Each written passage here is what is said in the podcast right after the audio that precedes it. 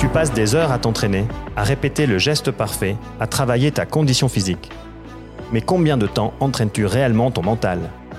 Bienvenue dans Mental de Champion, le podcast qui t'emmène à la découverte de sportives et sportifs dans leur quête de performance et de bien-être. Ce podcast décode également la préparation mentale au travers d'outils et conseils pratiques. Pétrone, un célèbre écrivain romain, a dit un jour À voir marcher quelqu'un, on connaît ses pensées. Aujourd'hui, dans Mental de Champion et dans ce nouvel épisode, nous allons non seulement marcher, mais aussi penser. En effet, mon invité du jour est multimédaillé, détient 6 records de France et 10 sélections en équipe de France. Sa discipline La marche athlétique.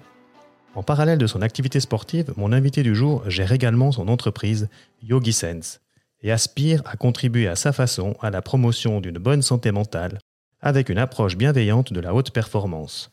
Sur la route des Jeux Olympiques de Paris 2024, partageons les secrets et les expériences de Clémence Beretta.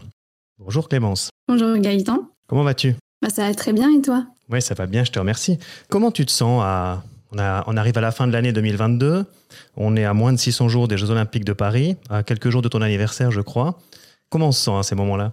C'est marrant parce que au moment où on enregistre cet épisode, les minima pour les Jeux Olympiques viennent de sortir ce jour. Euh, donc la question est d'autant plus pertinente.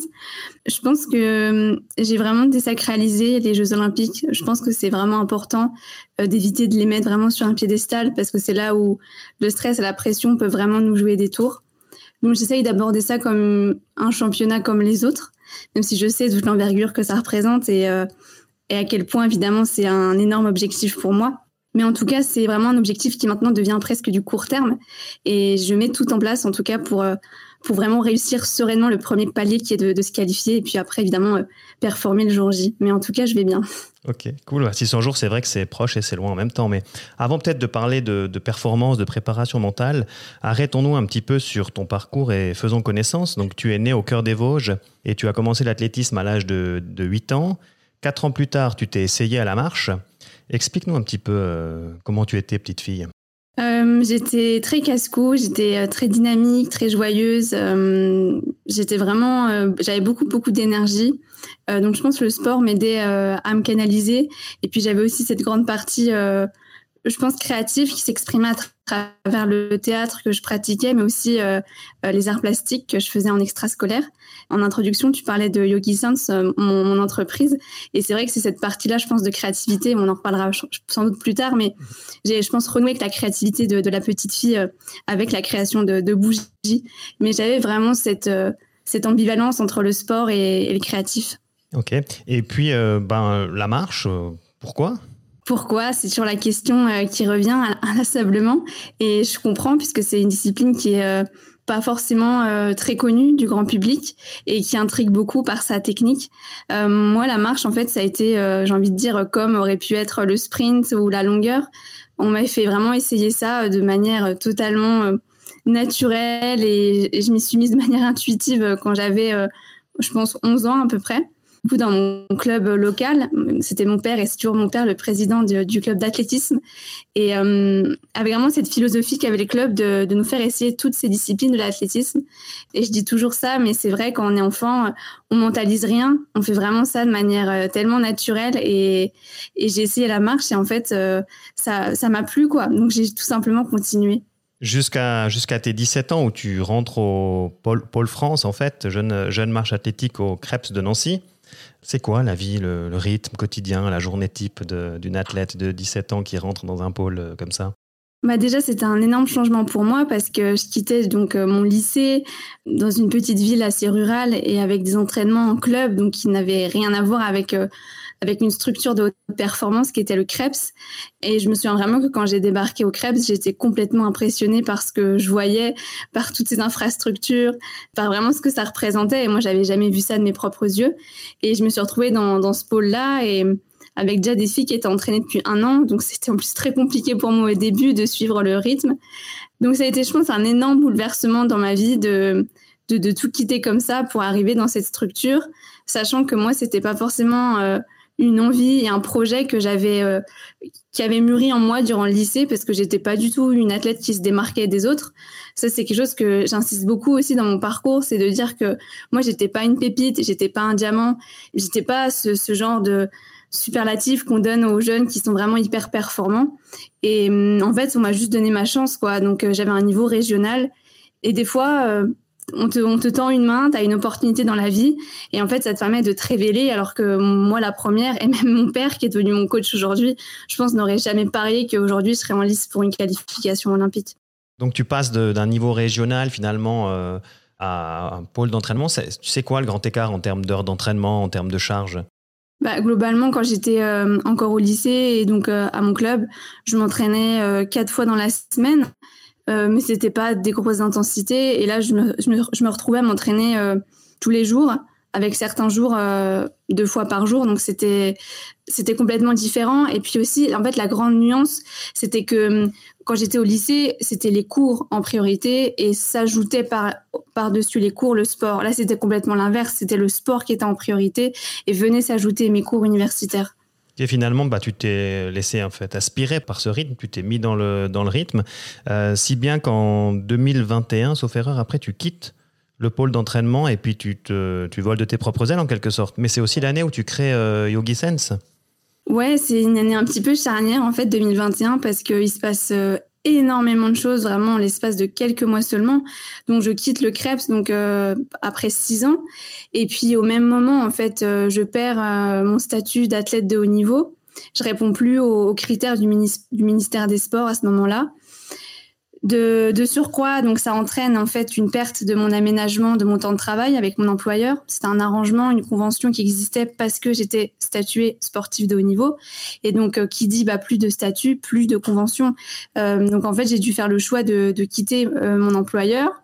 Donc je me retrouve sans emploi et en plus de ça, donc je quitte mon coach. Donc je retrouve quelqu'un d'autre. je, je, quitte aussi Nancy, donc la ville où j'étais, où il y avait le Krebs, pour retourner dans la ville chez mes parents. Et donc tout ça, en fait, mélangé, ça a fait que 2021, c'était euh, l'année du changement, mais à tout point de vue, en fait. Euh. et c'était comme une cassure entre ma vie de, on va dire, fin d'adolescente et après euh, début de la vie adulte, à vraiment, OK, maintenant, comme tu l'as dit, je vole de mes propres ailes et je deviens une femme et je fais des choix qui sont affirmés et alignés avec moi-même. C'était assez brutal, en fait, finalement, comme, comme transfert, enfin, comme, comme changement. Ouais, ça a été super brutal, ouais. Mais quelque part, je pense que toutes les, années avant m'ont permis, je pense, de, de, bien, de bien surmonter cette épreuve-là, même si ça n'a pas forcément été évident les premières semaines et les premiers mois, mais euh, ça a été clairement l'année euh, de ma révélation, hein, 2021-2022. Puis effectivement, avec la création aussi de Yogi Sense, où tout ça, en fait, mis bout à bout, ça m'a juste rapproché de qu'est-ce que je voulais vraiment dans ma vie et qui je voulais être vraiment tu as mûri très rapidement en fait durant cette année. Puis tu viens de le dire finalement, la révélation. Moi j'ai noté euh, année 2022, année de la révélation. Euh, est-ce que c'est correct? C'est là que tu enchaînes un peu les performances en termes de, en termes de sport en fait bah, c'est l'année où, enfin, la saison qui vient de se terminer est vraiment l'année où j'ai fait des performances qui sont euh, de niveau mondial, où vraiment là, je, rentre dans la cour des grands.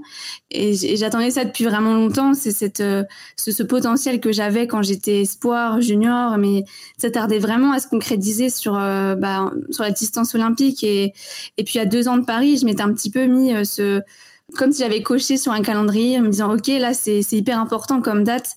Et si à deux ans de Paris je suis pas capable de de faire en fait un, vrai chrono mondial et de me dire ok euh, je suis tout proche des minima ou je suis vraiment euh, bien classé mondialement ça aurait je pense ça aurait été compliqué après. Et, euh, et là de l'avoir fait ça me donne vraiment confiance dans l'entraînement et surtout dans mes choix en fait.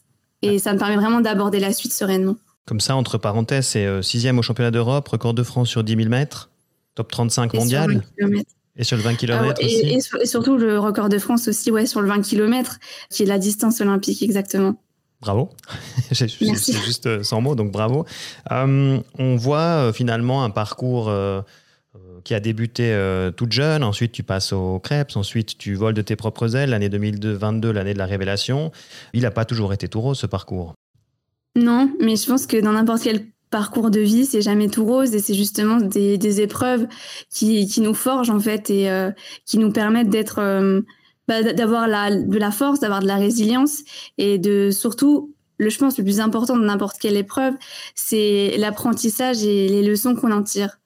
Et ça, c'est, je pense, euh, le, vraiment, c'est incroyable tout le positif qu'on peut tirer finalement des épreuves qui sont sur le coup très douloureuses et négatives. Et euh, je pense que tu fais référence à l'année 2017 avec mon burn-out. Exact. Donc j'allais, euh, j'allais gratter un petit peu aux alentours de l'année 2017, à l'instar de nombreux autres sportifs, donc sportives. Je ne sais pas si tu es disposé à en, parler. Moi, je ne veux pas trop rentrer dans, le, dans l'intimité de ce qui s'est passé, mais c'est surtout de, pouvoir épauler, aider les jeunes, les entraîneurs, les coachs, en partageant ton expérience par rapport à cette épreuve, si tu es, si tu es OK d'en parler. Ouais, je suis totalement ok à en, parler. Bah justement, c'est, euh, j'en parle maintenant très librement sur euh, mes réseaux sociaux, sur mon site. Euh, c'est quelque chose. Je pense qu'il m'a fallu après vraiment la, la, guérison, on va dire physique. Il m'a fallu un an avant d'en parler. En fait, c'est comme s'il y avait un an de cicatrisation, mais plus émotionnelle. Et pendant cette année-là, je sais que l'année 2018, j'étais incapable d'en parler sans pleurer déjà. Quand j'en en séance à ma psy, je sais que c'était toujours extrêmement vif, très douloureux pour moi, et j'étais pas capable d'en parler en fait à mes proches. En fait, quand tu sais quand tu as fait le deuil de quelque chose, d'une épreuve, c'est quand tu, peux en parler sans pleurer. Et aujourd'hui, du coup, j'en ai fait ma force parce que je me dis c'est un, un témoignage, une expérience de vie qui peut vraiment servir et aider, comme tu l'as dit, des jeunes, mais aussi des coachs, des encadrants. Et comment tu l'as, merci pour ce partage, comment tu l'as Comment tu l'as identifié? Comment ça s'est passé ce processus? Explique-nous un petit peu. C'était physique d'abord, ensuite c'était. Euh, enfin voilà, je pense qu'il y, a des, signaux que toi tu as remarqués et puis euh, peut-être que d'autres athlètes ou des entraîneurs peuvent aussi le voir sur certains athlètes et ce serait bien qu'on puisse les identifier. Ouais. Bah, le burn-out, quand vraiment il intervient, c'est trop tard parce que du coup vous êtes dans le burn-out, donc euh, ce qu'on appelle un, c'est une maladie mentale qui est mineure qui est réversible et qui se soigne facilement. Enfin, facilement, ça dépend de quel type, encore une fois, de burn-out, mais en tout cas, ça se soigne. Mais malheureusement, c'est trop tard. Donc, en fait, euh, les signes avant-coureurs, j'en parlerai plus tard, je les ai pas vus, je les ai pas entendus, je les ai pas compris. Moi, mon burn-out, il s'est manifesté. Euh, en gros, on dit, on, mais c'est ça, on dit souvent, on se lève un matin et en fait, on devient un légume. Et c'est compliqué pour les gens de, de comprendre quand tu l'as pas vécu parce que tu te dis non, mais t'es juste fatigué, quoi. Tu prends un peu un jour de repos, puis ça va aller mieux. Et en fait, non, parce que souvent c'est hormonal. C'est vraiment, as une chute d'hormones et ton corps est plus capable, en fait, de tenir debout, de faire du sport, de rigoler. Et du coup, bah, moi, ça, concrètement, à l'entraînement, j'étais juste plus capable, en fait, de supporter la moindre charge, euh, le moindre effort physique. C'était juste impossible pour mon corps. Et puis, euh, le symptôme qui est quasiment récurrent à tous les types de burn-out, c'est la fatigue chronique. Donc c'est vraiment une fatigue qui est juste extrême. Tu te lèves le matin et à 10h, 10, 11h, tu as juste envie de, dormir, quoi. Et c'est horrible. Après, tu as aussi, euh, par exemple, moi je sais qu'à un moment donné, euh, je ressentais plus du tout la faim, en fait. C'était, ça c'est très particulier, mais vraiment tu ressens plus du tout, en fait, la satiété. Après, il y a tous les états euh, de vide où vraiment tu te sens incomprise, tu ressens plus rien, en fait. Et c'est hyper déconcertant parce que même quand la psy peut te demander mais qu'est-ce qui se passe à l'intérieur, qu'est-ce que tu ressens, est-ce que tu te sens triste, tu te sens vide? Et c'est horrible à expliquer, mais vraiment il n'y a plus rien. Et puis après, il y a vraiment tout le dégoût et l'aversion qui vient, euh, l'anxiété envers euh, le sport ou le travail. Hein, ça dépend. Qu'est-ce qui a déclenché vraiment le burn-out Et ensuite, euh, en fait, avec toute la thérapie, le but, c'est d'identifier euh, et comprendre qu'est-ce qui t'a amené à ce burn-out-là. Et en fait, il dit toujours que c'est pas euh, ton travail qui t'amène à, vraiment au burn-out, c'est plus ton comportement en, euh, enfin, par rapport à ton travail. C'est vraiment, c'est toujours toi, c'est ta responsabilité. bien sûr que tu vas avoir des environnements qui vont exacerber une personne qui, est susceptible d'avoir un burn-out ou faire une dépression. Mais, mais globalement, c'est vraiment, c'est ton comportement envers toi-même et je pense que le, le, fondement, c'est qu'en fait, tu es complètement déconnecté de tes émotions. dans le déni. Il y a vraiment, il y a ton corps. Oui, ah oui, le déni, par contre, est énorme. Et en fait, c'est comme si tu voyais ton corps comme une machine. Tu t'étais conditionné pendant des années à te dire, OK, tu as, juste un véhicule, mais en fait, tu oublies totalement que tu as un cerveau et, des émotions. Et en fait, c'est ça répété pendant des années. Et il suffit que tu sois dans, un contexte qui va exacerber ça. Donc, le sport de haut niveau peut en être un ou un travail hyper stressant. Et en fait, à un moment donné, t'exploses. Et du coup, c'est pas tellement la faute au sport parce que j'étais dans un environnement qui était super sain. J'avais un super coach, un super groupe. Mais c'est juste que moi, je m'étais mis vraiment une pression de dingue. J'étais, je m'écoutais tellement pas et j'avais vraiment un, un comportement qui, est, qui était trop destructeur envers moi-même. Et c'est marrant parce qu'à l'époque, tu m'aurais demandé, euh, euh, tu veux voir un psy Et je t'aurais vraiment dit, mais ça n'a pas la tête. Moi, je suis super équilibrée, super saine. Mais oui, vraiment, je, pensais que vraiment jamais de ma vie j'aurais besoin en fait d'un accompagnement mental, alors qu'en fait, clairement, je pense que ça m'aurait largement aidé. Et ça, c'est un bon message, hein. parce qu'il n'y a pas besoin, il faut pas attendre finalement d'avoir besoin à un stade trop avancé. Je pense que les jeunes athlètes, les parents, les entraîneurs, un préparateur mental, ça, ça, fait du sens, même s'il n'y a pas une euh, identification d'un souci majeur de stress, d'angoisse, peu importe, mais ça permet aussi de, de, poser ses émotions, ça permet de voir un petit peu les choses différemment, puis de, de travailler sur certains outils. Et, et, euh, oui, ton message, il est, il est fort parce que euh, tu, tu, démontres en fait que tu vois pas forcément arriver tout ça. Tu es toute seule, j'imagine aussi. À un moment donné, tu as un entourage, tu as dit que tu étais dans un environnement qui était sain, mais personne ne l'a vu venir en fait. Non, personne.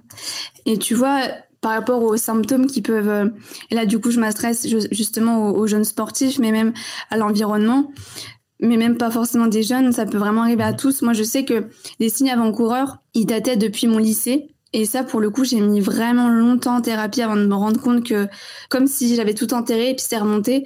Mais en fait, au lycée, je faisais assez souvent euh, de la tachycardie, je faisais des malaises à répétition. Euh, le soir dans mon lit, je pleurais quasiment tous les soirs. Et je pensais que c'était normal, en fait. Juste, et je pense que c'est une décharge émotionnelle pour moi. Et en fait, aujourd'hui, je me rends compte qu'il y avait un vrai mal-être qui existait, que j'avais pas du tout euh, verbalisé ni conscientisé, mais qui, qui, était là, en fait, qui somatisait en moi. Et donc, ça se, la journée et la nuit, bah, ça, ça se manifestait par cette tachycardie, ces malaises ou justement ces pleurs. Et en fait, ça, bah, forcément, c'est pendant des années où j'ai enfoui ça, ça s'est réveillé effectivement avec le, le burn-out qui est comme le volcan en fait, qui explose. Mais hum, ouais, ce que je veux dire, c'est que si le soir, hum, dans votre lit, vous pleurez vraiment régulièrement, faut pas se dire c'est juste des pleurs. Parce qu'effectivement, on pourrait se dire, ah, c'est rien du tout, c'est juste des pleurs, t'es adolescente. Non. Tu ne dois pas pleurer, c'est pas normal, c'est des comportements qui, qui doivent vraiment être identifiés et il faut parler. Moi, j'ai jamais parlé de ça parce que je pensais que c'était rien, j'ai banalisé. Vraiment, je parlais pas de mes émotions, c'était un truc vraiment qui était euh, comme tabou que j'avais mis sous silence. Et, ce que je veux vraiment dire, c'est ne culpabilisez pas, euh, n'ayez pas de honte, n'ayez pas peur. Il y a vraiment toujours des gens autour de vous qui pourront vous écouter. Ouais, c'est important comme message. Je pense que euh, voilà, il y a des mots qui sont assez forts et puis euh, ne pas minimiser finalement ces sensations, ne pas dénier ces sensations, vraiment prendre conscience qu'il y a des choses qui se passent et puis en, parler, échanger. Euh, oui, alors on est dans une société où on va prôner la performance. Oui, on va dire, ah non, mais si tu as besoin d'un préparateur mental ou d'un psychologue, c'est que tu as une faiblesse, mais c'est n'est pas forcément le cas. Et puis, quand bien même ça devait, devait être le cas, c'est important de la, de la diagnostiquer, si je peux parler ainsi, même si on n'est pas dans la médecine, mais, mais tôt en fait. Et puis, mm. euh, tu, tu, as une expérience euh, bah, douloureuse par rapport à ça. Je pense que tu en es sortie euh, plus forte.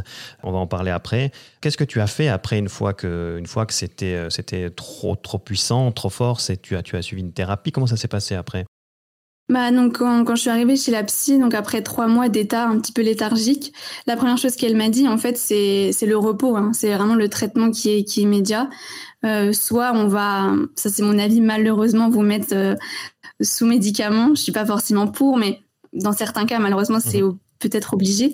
Mais en tout cas, moi, c'était vraiment le, juste le repos. En fait, il y avait la prescription, c'est vraiment ne, ne fais plus du tout de sport, ne fais plus, en fait, arrête. Parce que pendant trois mois, je m'acharnais à, à tenter des trucs. Et puis même, bah, mon environnement, je pense, là, pour le coup, a été euh, euh, pas forcément. Je pense qu'il y a un manque d'éducation par rapport à ça. Parce que quand vous voyez un athlète dans un état comme ça, euh, nous, on s'est entêté à penser que le problème était physiologique, était physique, alors que trois mois, c'est trop long en fait. Et il aurait fallu le voir beaucoup plus tôt, le détecter plus tôt, et mettre vraiment l'athlète dans un dans un vrai cadre de repos et pas s'entêter à dire ah essaye ci essaye ça peut-être que ça va et en fait ça a été pire pour moi parce qu'à chaque fois ça n'allait ça, n'allait jamais mieux et ça empirait et c'est là que ça a vraiment créé après l'anxiété envers le sport et du coup, la première étape, c'était simplement en fait euh, le repos. Et après, il y a vraiment une thérapie par la parole qui est hyper importante et qui prend pour le coup euh, des années. Que moi, après, euh, j'ai. Alors, je continue encore aujourd'hui, mais à un moment donné, vous pouvez sentir que ça vous a presque apporté. Des fois, on sent qu'on atteint une sorte de, plafond de verre. Et du coup, j'ai voulu en fait pas arrêter parce que je pense que c'est toujours important de garder ça. Mais j'ai voulu compléter avec une thérapeute qui est plus sur la partie hypnose, mhm. euh, vraiment visualisation, croyance limitante, et aussi une partie un peu plus énergétique. Donc c'est encore différent de la psychologie pure. Mhm. Mais ça, pour le coup, ça a été aussi un game changer qui était absolument énorme dans ma vie, que j'ai mis en place assez dernièrement, parce que je pense que ça date de 2021, je dirais. À partir de 2020, c'est là où vraiment je me suis énormément intéressée à, à tout ce qui est euh, PNL, donc la mmh. programmation neurolinguistique et, et, tout ce qui touche vraiment, je dirais, plus à l'inconscient, parce que j'avais beaucoup travaillé en fait sur euh, euh, la conscientisation, le conscient. Sauf que le problème, c'est que ton cerveau, il y a plein de choses que tu pourras pas forcément y accéder sans justement passer sur l'inconscient, donc de l'hypnose ou il y a plein d'autres techniques qui existent, bien sûr, mais mais en tout cas, voilà les, deux, les deux temps euh, dans, sur ces dernières années pour moi. Merci en tout cas. Je reviens juste sur un point. Euh, tu as parlé de, de repos, de faire une pause. Bah, on sait que dans le sport, il y a des sports où l'âge est important, il faut vite se dépêcher, il ne faut pas être en retard dans les catégories. Trois mois, c'est long pour un sportif d'élite. Euh, c'est vrai que comment on peut aborder cette, cette phase de repos? Comment, comment devraient faire les entraîneurs, les accompagnants pour justement inciter l'athlète à, se poser quand il faut se poser avant qu'il avant y ait une surcharge, avant que, avant que ça déborde en fait. Alors c'est sûr qu'il y a l'aspect aussi, euh, comme tu l'as dit avant, l'aspect mental qui remonte aussi dans ton inconscient, qui remonte aussi dans ta, dans ta, dans ta jeunesse. Mais voilà, il y a, y a toute cette difficulté de, d'allier la, la partie, il faut continuer à s'entraîner, mais en même temps il faut se reposer, en même temps on se fatigue mentalement. C'est dur ça. C'est très dur et en fait c'est savoir identifier les différents types de fatigue. Et ça, c'est vraiment le plus dur. Et en fait, c'est surtout l'athlète qui va savoir, en fait, euh, vu que c'est son corps, il va savoir reconnaître les types de fatigue. Mais pour ça, il faut savoir vraiment bien se connaître. Et pour bien se connaître, eh ben, c'est justement repasser par euh, reconnecter son, son mental, son esprit avec son corps. Et c'est vraiment travailler en harmonie. Et, moi, je parle tout le temps de ce, ce fameux, cette bienveillance dans le mhm. sport même dans la et surtout dans la haute performance. Et ça, c'est un environnement qui peut être favorisé justement par les coachs en fait. C'est donner la place, la parole aux athlètes et pas simplement leur dire euh, euh, tu fais ça et tu t'es allé euh, et être vraiment dans dans ce côté très militaire qui moi, je, je, je, suis convaincue que c'est que c'est juste pas bon du tout pour euh, pour un épanouissement et pour justement performer en fait d'être euh, encore dans ces mentalités qui sont archaïques et qui sont juste trop vieilles maintenant. Il faut vraiment que l'athlète redevienne au centre du projet et qu'on repasse sur un équilibre qui est 50-50, qui est plus cette figure d'autorité écrasante qui est le coach et juste repasser. Non c'est juste deux deux humains qui qui apportent l'un l'autre. Certes le coach il va donner un plan mais lui le coach finalement c'est que de la théorie. Après il y a la pratique et la pratique c'est c'est l'athlète et l'athlète lui c'est lui qui a il, y a, tout il y a tout qui peut en plus l'influencer il y a un environnement c'est faux de dire et de penser qu'on est coach que juste bah voilà ça s'arrête au terrain de tennis ça s'arrête à la piste d'athlète non c'est un humain, c'est pas une machine. Donc en fait, tu peux pas être comme ça de façon très binaire. Il va faire ci et puis il va se taire. Et je pense que quand on va vraiment comprendre l'importance euh, du mental, d'un environnement, d'une harmonie, ça ira beaucoup mieux parce qu'on saura détecter et on donnera vraiment l'écoute nécessaire quand l'athlète dira OK, là je sens que je suis fatiguée, mais c'est nerveux, j'en peux plus, j'ai besoin de donne-moi un jour de break. Et en fait, on pense souvent quand on est athlète et quand on est coach qu'on perd du temps avec des jours de repos. Mais en fait, tu en gagnes parce que vraiment, combien de fois je me suis fait avoir vraiment dans mes toutes ces dernières années, vraiment, je me rends compte maintenant des, des erreurs que j'ai pu faire et des, stéréotypes que j'avais en tête, des croyances que je m'étais mises. Et aujourd'hui, tu vois, euh, c'est juste, je m'écoute parce que j'arrive à reconnaître mes différents types de fatigue, juste si c'est passager ou si c'est une fatigue qui s'installe et qui peut être dangereuse parce qu'elle peut devenir chronique. Oui, il faut être aussi capable finalement de, d'accepter sa condition du jour, d'accepter son mental du jour. Et puis ça, je pense que il y a des théories, euh, la CT notamment, qui en, qui en parlent. Et puis je crois que c'est aussi une piste qu'il faut explorer parce que finalement, euh, on, a des émotions, on a des ressentis, et puis il faut accepter que qu'ils soient pas forcément euh, ceux qu'on voudrait ce, jour-là, mais c'est comme ça, quoi. Donc, il faut travailler aussi sur l'acceptance. Totalement. franchement, c'est totalement ça. Accepter. Je sais que moi, ça a été extrêmement compliqué parce que durant la période avant euh, le burn-out justement, euh, j'acceptais pas ça. Donc en fait, pour moi, je devais tout le temps être au top. Si une séance ne passait pas, si j'étais pas en forme, je vivais vraiment comme un drame et euh, je m'envoyais vraiment de des mauvaises ondes. Je me disais que j'étais nulle, etc. J'étais vraiment tout tout ce qu'il faut pas faire dans un cercle vraiment vicieux. Et tout était trop en fait. Je vivais vraiment les émotions trop fortes, mais trop haute en fait ou trop basse. Et, euh, et ça aussi c'est pas bon parce que il faut des fois revenir un petit peu dans la voie du milieu et, et se dire ben non c'est c'est même rassurant que le corps euh, c'est pas une machine. Donc c'est normal qu'il y ait des jours où bah tu peux pas être tout le temps au top. Et, et puis en plus en tant que femme il y a aussi notre cycle menstruel qui mmh. peut influencer nos performances. Donc euh, c'est vraiment être revenir à l'écoute en fait de soi quoi. Ouais c'est c'est très juste. Et puis je pense qu'il y y a toute une partie aussi où il faut essayer de de pouvoir profiter du, moment présent lorsqu'on lorsqu'on fait un entraînement, lorsqu'on fait une compétition. Il y a, il y a un moment dans lequel on s'entraîne et puis euh, il y a un moment avant, il y a un moment après, mais il faut être complètement centré sur, son, sur, sur sa pratique. Mais ça veut dire qu'à un moment donné, on décharge, ça veut dire qu'à un moment donné, on accepte qu'on n'est pas forcément au top, mais on, on, est dans l'instant présent, puis on n'est pas en train de se dire oh, tiens, si je m'entraîne pas bien, qu'est-ce qui va se passer euh, dans trois jours à la compétition? Ah, je me suis pas bien entraîné il y a trois semaines en arrière et puis j'ai payé. Enfin, voilà, il y a toute cette, cette partie où il faut être euh, dans le présent et ça se travaille. Hein. Donc il y a des outils en, préparation mentale qui sont utilisées pour travailler justement cet instant présent. Je reviens un peu plus maintenant, je sors un petit peu de cette, de cette période. Merci en tout cas pour ton, ton témoignage. C'est c'est important et c'est rassurant de voir que les paroles, enfin les langues se délient, les paroles se libèrent par rapport à tout ça. Et puis, je suis sûr que ça va pouvoir euh, permettre à certains athlètes, certains coachs de d'identifier euh, peut-être ou d'anticiper certaines certaines problématiques. Tu prônes une approche ben, finalement bienveillante de la haute performance. Tu l'as, tu en as parlé un petit peu. Euh, matérialise un petit peu tout ça par rapport à cette, à cette approche. Oui, alors la bienveillance, c'est vrai que hum, la plupart des gens euh, ne comprennent pas tout de suite parce qu'ils se disent oui, mais je comprends pas, tu t'entraînes super dur, tu te mets dans des états pas possibles, euh, tu peux pas être dans la bienveillance quand tu fais ça. Et c'est là où vraiment la, nuance et toute la subtilité, c'est que ah, je me suis pas plus ou pas moins ou entraînée qu'avant. Enfin, forcément l'entraînement évolue, mais c'est pas tellement ça le propos, c'est que avant, en fait, je m'entraînais certes dur, mais j'avais un comportement qui était violent envers moi. Et j'en ai parlé tout à l'heure, c'était par exemple quand, quand je ratais mes séances, quand je ratais une compétition, euh, j'étais violente envers moi-même. Donc euh, tout de suite, c'était euh, t'es nul, etc. De toute façon, t'es bonne à rien. Et des pleurs, des pleurs, des pleurs. Et mais vraiment, je plongeais dans un état un petit peu dépressif. Puis on te disait que t'avais pas de mental finalement. c'est déjà c'est pas du tout un, environnement qui est, bienveillant et c'est pas quelque chose que vous conseilleriez de faire à un ami de, se mettre dans des états comme ça par rapport à une performance. Ensuite le deuxième point c'est par exemple quand justement t'es pas du tout bien, quand t'es blessé, quand t'es malade, quand juste bah, ça va pas l'entraînement, cette incapacité que j'avais à adapter l'entraînement. Donc se dire ok euh, et c'est faire preuve d'intelligence justement d'adapter. Mais je le faisais pas parce que là encore j'étais en mode euh, robot, en mode euh, allez tu te tais et tu fais ça. C'est vraiment marche ou crève. Et faire ça à répétition, pareil, c'est c'est pas bon du tout parce que tu n'écoutes pas ton corps. Si tu es blessé, tu te reposes. Si tu es malade, tu te reposes. Et si tu vas pas du tout bien le jour-là pour X raisons, c'est normal. Tu adaptes l'entraînement. Tu gagnes du temps en adaptant. Tu tu vas pas t'obstiner.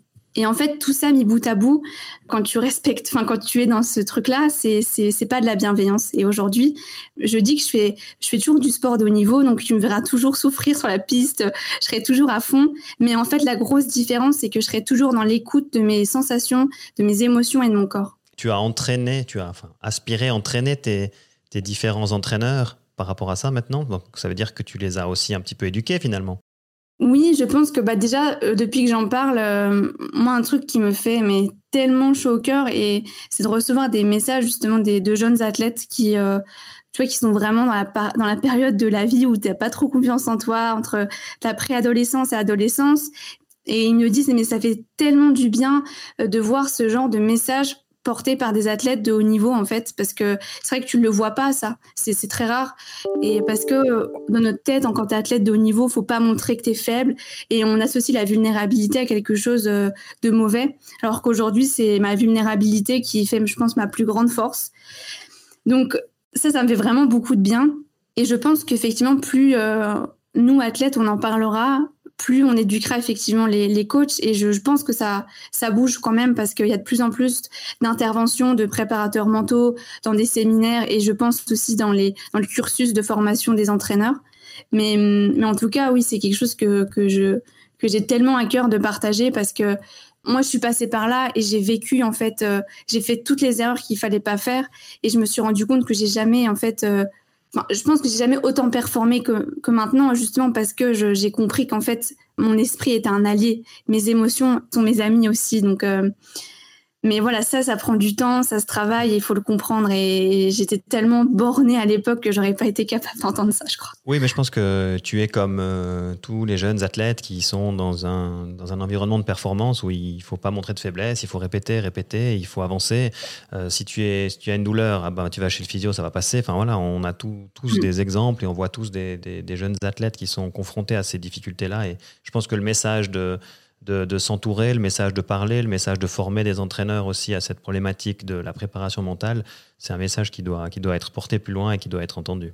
Mhm. En, compétition, maintenant, si on revient un peu plus dans, des aspects un peu plus pratiques, explique-nous un petit peu, est-ce que tu, as des, rituels, des routines? Est-ce que tu, te parles, discours interne? Est-ce que Donne-nous un petit peu de, de tes secrets d'athlète. Alors déjà, oui, j'ai plusieurs rituels, on va appeler ça comme ça. Déjà, les, semaines avant, j'ai toujours une grosse séance avec ma thérapeute, donc euh, en hypnothérapie. Et vraiment, le, la veille et vraiment le matin, euh, la journée de la compétition, en fait, tout ce que j'ai visualisé et, et l'ancrage en fait qu'on travaille justement avec la en thérapie, je me le remémore. Et il y a aussi ce qu'on appelle les mantras, donc c'est des toutes petites mhm. phrases que qu'on a ancrées en fait dans mon cerveau justement en hypnose. Et hum, c'est des phrases qui peuvent paraître un peu bêtes, mais en fait ton cerveau, il va y avoir comme une mémoire parce que tu auras associé une petite phrase à, à une vision, à une sensation, à des choses voilà. Et donc, en fait, euh, c'est par exemple, c'est des trucs des fois bêtes, hein, mais juste, tu vas dire je suis force. Et le je suis force, en fait, il va instantanément donner un sentiment de, de, fluidité, de légèreté à ton corps. Il, va lui, rappeler, en fait, qu'il a travaillé pour ça, qu'il n'y a aucune raison de stresser. Et donc, c'est plein de petites choses comme ça qui vont permettre euh, bah, vraiment d'optimiser, en fait, le mental le jour de la compétition, enlever la pression. Et puis, euh, bah vraiment, donc tout ça, c'est généralement c'est pendant une sorte de méditation que je, que je me fais et j'ai un énorme discours aussi interne où en fait, euh, ça c'est ma psy aussi qui m'avait donné le tuyau, c'est préparer son corps à l'action. Mhm. Et en fait, ça peut paraître anodin, mais c'est, c'est, tu peux pas aller comme ça euh, te jeter. Euh, certes, ton, ton mental, il le sait que tu vas faire la compétition, mais c'est comme si tu vas vraiment person enfin personnifier un petit peu ton corps et en fait te dire bah tu vas vraiment lui parler et lui dire ok euh, il y a une compétition et en fait lui expliquer comme un enfant c'est comme si tu parlais à ta petite fille intérieure ou ton petit garçon intérieur et lui expliquer tout ce qui va se passer et vraiment ça ça donne un je sais pas un boost de confiance et le stress il, disparaît je trouve complètement et en fait, tu te dis, OK, là, on y va, euh, on part au combat, il va se passer ça, et euh, tout va bien se passer. Et, et toujours, souvent, je parle aussi au présent. Donc, par exemple, je dis, euh, je gagne. Euh, euh, enfin, vraiment, je parle au présent. Ça, c'est super important aussi. Et aussi, c'est quelque chose que j'ai appris en thérapie. C'est, par exemple, si tu vises objectivement, tu pourrais finir quatrième parce que voilà ton coach machin. En fait, c'est ne surtout pas dire à ton cerveau que tu vas faire quatrième, jamais de la vie. C'est en fait lui apprendre que tu peux partir du principe que tu es premier et vraiment ancrer dans ton cerveau, tu es premier, tu es premier, tu es premier. Toujours viser la première place. Ça, c'est trop important parce que ton cerveau, alors peut-être que je l'expliquerai mieux que moi, mais en fait, je crois qu'il ne sait pas faire la différence entre ce qui est réel et pas réel. Et en fait, si tu lui envoies l'info, que tout est possible, qu'il n'y a pas de limite, que vraiment tu peux être premier champion du monde, en fait, c'est presque 20-30% de potentiellement ta performance. C'est vraiment de la programmation comme un ordinateur. Et du coup, ça, c'est un truc qui est, c'est pareil, c'est un énorme atout à travailler en, mental. Voilà ce que je pourrais dire. C'est magnifique, merci. C'est plein de, bons conseils. Si tu es en course, enfin en compétition, et puis euh, tu as un petit coup de moins bien, et puis euh, comment tu réagis, comment tu, comment tu te défends par rapport à ça? La première chose que, que je fais, c'est euh, en mode OK, la fatigue est là, elle est là. C'est ne plus lutter contre la fatigue. Ça, c'est super important, la notion de lutte. C'est un sujet qui est très important. C'est travailler avec elle. C'est en mode OK, t'es là. C'est limite lui envoyer de l'amour et pas être dans la haine et la lutte parce que ça, c'est hyper mauvais aussi. C'est rester dans des trucs super positifs et dire OK, euh, on a travaillé pour ça, on, sait ce que c'est. Et donc, souvent, quand ça arrive, je me dis tout le temps, euh, je me reconnecte au plaisir. Parce qu'en fait, souvent, quand tu passes dans la douleur et dans la lutte, tu n'es plus trop dans le plaisir. Et le plaisir, c'est la, pour moi, je pense, c'est la fondation de tout et de la performance. Et donc, je me dis, non, non, ok, tu te reconnectes au plaisir, tu es dans le plaisir, tu es dans le... Et là, je me dis tout le temps, relâchement, t'es relâché, t'es relâché. Et en fait, parce que souvent, on se crispe souvent à l'effort quand on est, fatigué. Et du coup, c'est envoyer l'information à son corps de, rester vraiment dans, dans, le relâchement. Et souvent, en fait, à force de se dire ça, eh ben, finalement, la douleur, elle devient plus facile à gérer, beaucoup plus agréable. Et après, c'est se donner des points du coup externes. Vu qu'à l'intérieur de toi, tu es dans la souffrance, c'est un fait, et eh ben tu vas chercher du soutien extérieur. Donc par exemple, moi, comme c'est sur un parcours souvent de 1 ou 2 kilomètres, on fait des boucles, mhm. et eh ben je vais me rattacher au, discours externe qui va me motiver du coach. Je vais me rattacher, euh, par exemple, ok, là dans 500 mètres, je prends mon ravitaillement. Donc en fait, c'est vraiment se motiver, se booster par l'extérieur qui va bien nous nourrir et finalement détourner peut-être la douleur euh, donc voilà, à chacun de trouver vraiment sa méthode. Mais en tout cas, c'est, je pense, mon meilleur conseil, ce serait ne plus être dans la lutte. Oui, je pense que ça, c'est important. Et puis, c'est de, ben, de reconnaître finalement euh, qu'il y a quelque chose qui se passe d'accepter ce, quelque chose et puis après ben, de trouver des, parades pour dire ok je dois faire avec et puis euh, et puis je dois avancer avec ça. Et puis comme tu l'as dit après tu as des tu as des moyens pour pouvoir avancer avec euh, avec ça. Est-ce que tu débriefes mentalement euh, après une après une compète après une course? Comment ça se passe? Est-ce que tu, tu, te fais un petit point en, retour par rapport? Physiquement j'imagine que oui parce que tu as tes chronos tu as tes pulses tu as tous tes paramètres qui vont qui vont clairement te parler puis c'est mathématique. Mais est-ce que mentalement tu fais aussi un exercice par rapport à ça? Ouais, énormément. Et euh, dans les deux cas, que ça soit réussi, pas réussi, c'est tout le temps. C'est et je pense encore même plus, c'est même plus important que le physique, parce que comme tu dis, bah le physique de toute façon c'est comme ça, comme tu dis, c'est mathématique, c'est scientifique, on a la, data. Mais hum, en fait, mentalement, euh, c'est assez incroyable tout ce que tu peux ressortir d'une course. Alors il y a le côté vraiment le débriefing à chaud, puis après il y a le débriefing à froid qui est, je pense, encore plus intéressant dans l'analyse et la pertinence. Mais oui, je débriefe vraiment énormément sur ce qui s'est passé en course. Et hum, en plus, moi c'est du long. Donc, euh, je pense que sur une épreuve très courte, tu as moins le temps de vraiment euh, passer par plein d'émotions différentes et tu as moins le temps de cogiter. Mais sur une heure et demie d'effort, euh, bah, il se passe vraiment beaucoup de choses. Donc, ça, c'est quelque chose ouais, que, que je travaille vraiment, vraiment beaucoup. Et c'est intéressant parce que du coup, quand, quand j'ai vraiment passé des cas pour réussir des choses mentalement en compétition, bah, pour préparer la prochaine, souvent je me dis, OK, tu vas te reconnecter à ce qui s'est passé à cette course-là, tu vas rechercher en fait ton corps à la, mémoire de ce qui s'est passé, donc tu peux le refaire encore mieux. Donc en fait, c'est toujours apprendre euh, de ce qui s'est passé, mais tu peux même apprendre aussi du négatif. Ça aussi, c'est, moi, je pense, c'est d'ailleurs mes plus grandes claques et mes plus belles leçons viennent de, mes compétitions que j'ai foirées, parce que euh, en fait, euh, à chaque fois, il y a vraiment un, vraiment un, point qui s'est passé. Et souvent en plus toutes les courses que j'ai foirées c'est toujours mentalement. Alors sur le coup il y a la fameuse expression qui veut rien dire c'est le jour sans. Mais c'est une belle excuse parce qu'en fait le jour sans ça veut dire que mentalement il y a eu un truc qui a fait que bah tu sais pas pourquoi sur le coup mais ça n'a pas marché. Alors physiquement tu étais prêt. Mais en fait, c'est tu en creusant, tu trouves toujours une cause en fait euh, psycho-émotionnelle, somatique, enfin que sais-je. Et, euh, et ça, c'est hyper intéressant parce que mes, mes plus belles découvertes, mes plus belles leçons ont été trouvées sur des, fameuses courses à jour sans, quoi. Maintenant, si on, enfin, j'aurais peut-être dû commencer par là parce que finalement, il n'y a pas tout le monde qui est, qui est au courant et qui comprend, connaît bien le, la discipline que tu pratiques. Donne-nous en quelques, en quelques phrases, on sort, de la, on sort de la partie mentale, préparation mentale. Explique-nous un petit peu les règles, le juge, les cartons, enfin tout ce qui se passe et comment c'est organisé tout ça pour les, pour les gens qui n'auraient pas forcément l'habitude de cette discipline. Donc la marche athlétique, donc distance olympique 20 km sur un parcours entre 1 et 2 km. Donc on fait des boucles. Tout autour du parcours, il y a des juges qui sont là pour vérifier si notre technique est bonne. Et les deux règles fondamentales, c'est toujours avoir un contact au sol et toujours avoir un genou plié. Non, je dis une grosse bêtise, avoir un genou tendu. Parce que si on le plie, c'est de la, c'est de la course à pied. Donc c'est vraiment deux règles. Et puis, au bout de quatre cartons, on est complètement disqualifié. Et au bout de trois cartons, on a une pénalité de temps. Bon, le but, c'est de ne pas avoir de carton, parce que même au bout de trois cartons, certes, tu n'es pas disqualifié, mais tu as quand même une pénalité de temps, donc euh, ta course est quand même un peu euh, foutue. Mais voilà, en gros, c'est brièvement, c'est ça. Et donc, ce qui nous différencie vraiment de la course à pied, en fait, c'est qu'on on a toujours ce contact au sol, ce qui fait que c'est pas une foulée qui est aérienne. Et puis, je pense qu'on te pose tout le temps la question, mais tu as pas mal aux hanches, aux genoux, enfin, on a l'impression que vous êtes désarçonné. Euh, je pense que c'est la question qui va revenir assez fréquemment. Oh, c'est plus que fréquemment. Ah je sais pas combien de fois on me l'a posé. C'est la question que tout le monde pose. En fait, euh, ça donne vraiment cette impression-là qui est assez spectaculaire, mais c'est uniquement de la souplesse en fait. C'est vraiment au niveau de l'ouverture de ta hanche et c'est pas du tout au niveau articulaire. Hein. C'est juste de, la mobilité, voilà. Mais du coup, il y a absolument aucun traumatisme sur nos hanches ni sur nos genoux. C'est simplement de la souplesse comme pour avoir euh, un gymnaste. Objectif Paris 2024, c'est quoi le, programme? Tu as découpé ça en plusieurs phases. J'imagine que tu as des objectifs de moyens ou pour y arriver, parce que tu as un objectif de résultat. J'imagine c'est de participer aux Jeux Olympiques.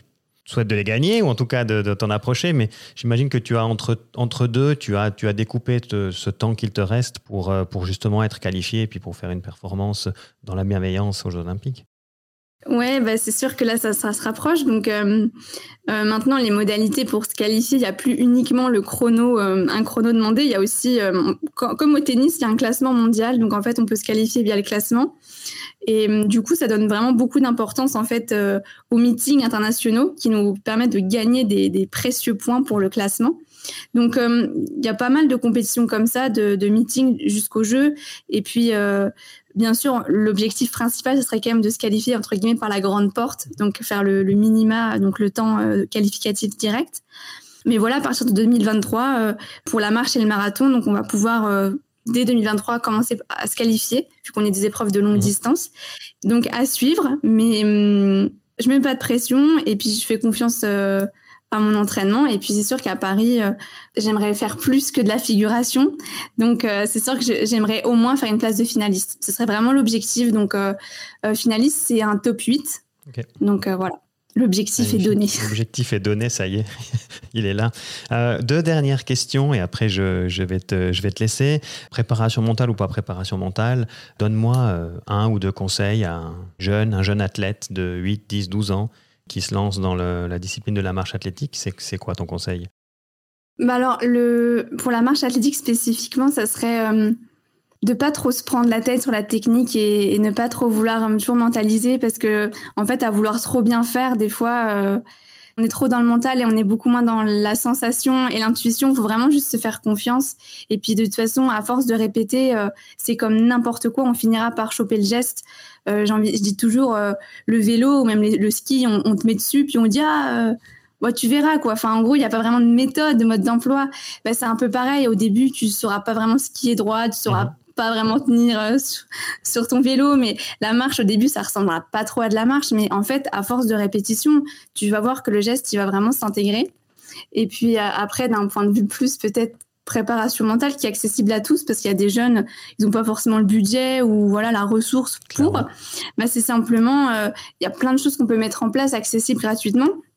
Il y a déjà des petites euh, méditations avec des applications comme Petit Bambou. Et puis il y a aussi ce qu'on appelle le journaling. Donc c'est simplement écrire en fait euh, chaque soir ou chaque matin. Ça peut être plein de choses différentes. Ça peut être souvent ils disent exprimer la gratitude. Donc ça c'est peut-être déjà plus pour des adultes, mais trois choses pour lesquelles on est vraiment reconnaissant. Et euh, après, pour des, plus des, des, jeunes filles, des jeunes hommes qui ont un peu de mal à gérer leurs émotions, c'est en fait tout mettre sur papier. Ça, c'est vraiment ça. Vous vous rendez pas compte le pouvoir qu'ont euh, vraiment les mots, en fait, parler ou écrire.